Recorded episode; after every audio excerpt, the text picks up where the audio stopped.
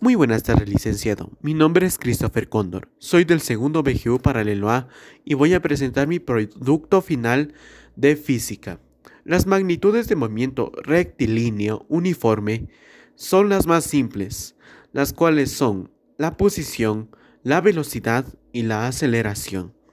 Es importante diferenciar esta posición, la cual es la posición del móvil en un instante, y el desplazamiento del móvil entre dos instantes. Esto le podemos comparar con la pandemia de la COVID-19, ya que si nosotros vamos a estar en una posición eh, o vamos a estar parados, tenemos que mantener nuestro distanciamiento a dos metros de una persona.